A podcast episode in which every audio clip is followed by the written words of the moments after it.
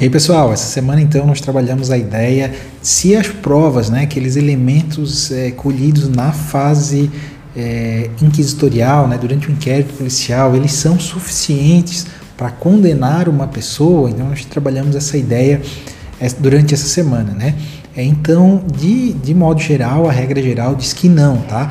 É, o juiz ele, ele não pode é, fundamentar sua decisão condenatória exclusivamente em elementos, elementos produzidos na fase, na fase policial, né? Não é possível. Ele tem que fundamentar sua condenação é, com elementos, com provas produzidas durante a fase judicial, sob ali o crivo do contraditório e da ampla defesa. Mas no direito, como no direito sempre é assim, né? Toda regra ela suporta ali as suas exceções, não é diferente nesses casos específicos também, né? Então, a primeira, a primeira situação que é uma exceção a essa regra são as provas pré-constituídas, né? O que são as provas pré-constituídas? São aquelas provas em que elas já existem antes mesmo do inquérito policial, né? Ou mesmo antes do cometimento do crime. Uma prova documental, por exemplo, um contrato, uma declaração falsa, fotos, esses, esses, documentos eles já podem existir antes do inquérito policial e obviamente não tem como ser refeito essa prova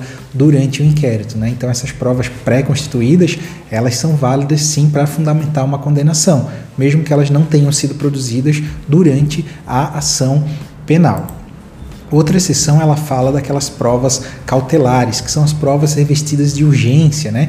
Que se for demorar para fazer essa prova, se instaurar o contraditório é, para a produção dessas provas, elas podem mudar né, o seu estado, elas podem até é, não existirem mais, como é o caso de questões periciais no local do crime, por exemplo, né?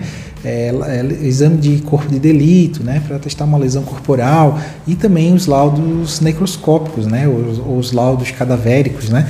Então são situações que elas têm uma urgência. Então de imediato ela é feita na fase policial e não tem como ser repetida é, na fase judicial. Logicamente depois, né, é feito um contraditório diferido, né, ou seja, durante a ação penal é, as partes elas podem contestar essa, esses laudos, né, elas podem ter seus próprios peritos para avaliar esse laudo, elas podem é, solicitar que o perito seja ouvido para, na audiência de instrução e julgamento, para prestar os seus esclarecimentos. Né? Então, isso é importante a gente saber também.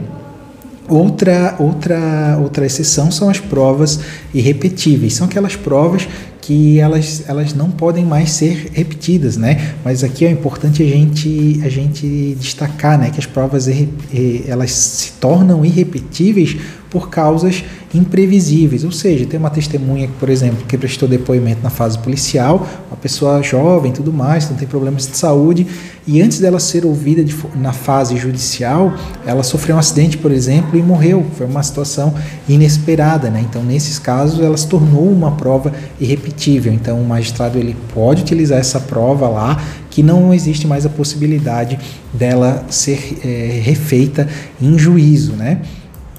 Outra exceção daí são as provas antecipadas. Aqui é importante fazer uma divergência, uma diferenciação entre prova irrepetível e prova antecipada. Aqui na prova antecipada a gente pode citar um exemplo clássico, né?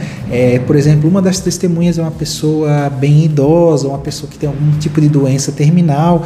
Então, nas provas irrepetíveis a gente está é uma situação inesperada, por exemplo, a da morte de uma de uma testemunha. Mas aqui se é uma pessoa idosa com problema de saúde, uma ou com uma doença doença terminal, então já existe uma previsibilidade que essa prova ela possa ela possa, ela possa não existir mais a época do, da ação penal, a época da, a época da audiência de instrução e julgamento. Então, vendo isso, né, para garantir até o contraditório, ampla defesa, é feita a prova antecipada. Né? Então, se instaura um procedimento de produção antecipada de prova e essa prova lá ela, ela é produzida de forma antecipada e daí sim juntada no processo na ação penal posteriormente. Né? Então é importante ter essa divergência. Né? Na prova irrepetível, a, a a prova ela se torna indisponível por uma situação é, imprevisível. Já nas provas antecipadas, não. É uma situação previsível de acontecer que aquela prova não vai mais existir é, lá, na, lá na época quando ela for produzida na ação penal. Então, por isso, justifica a sua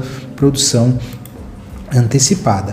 Outra, uma, finalizando já, uma outra parte, uma outra situação que é possível utilizar as provas produzidas somente no inquérito policial são as provas corroboradas, né? Então a gente tem uma prova lá, por exemplo, uma produção de uma prova testemunhal que foi feita somente na fase policial e depois na fase do inquérito, quando ela for ser refeita, né, sobre o, sobre o crivo do contraditório, por exemplo, não se localizou mais essa testemunha, né? Então o magistrado pode usar aquele depoimento lá na fase policial para condenar a pessoa, então tem esse entendimento, tá? Caso existam outras provas no processo que corroborem aquela informação prestada única e exclusivamente na fase policial, por exemplo, existem outras, outras testemunhas que foram ouvidas em juízo, confirmando no mesmo sentido do que aquela pessoa falou lá na delegacia, unicamente na delegacia, o magistrado ele pode fazer, ele pode se utilizar dessa prova para condenar, né? Mas no fato é que daí não faz muito sentido utilizar essa prova,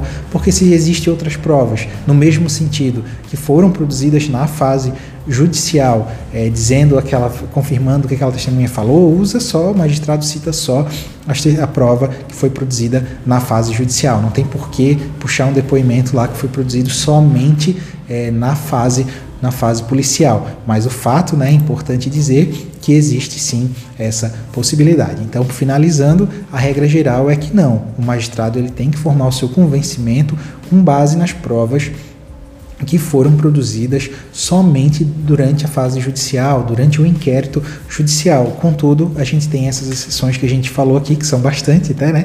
Que seja no caso de prova pré-constituída, seja uma prova corroborada por outras, né? Produzidas na fase judicial, seja uma prova cautelar, uma prova irrepetível ou, por fim, uma prova, uma prova produzida antecipadamente. Então, essas são algumas exceções a essa regra do artigo 155 do Código de Processo Penal.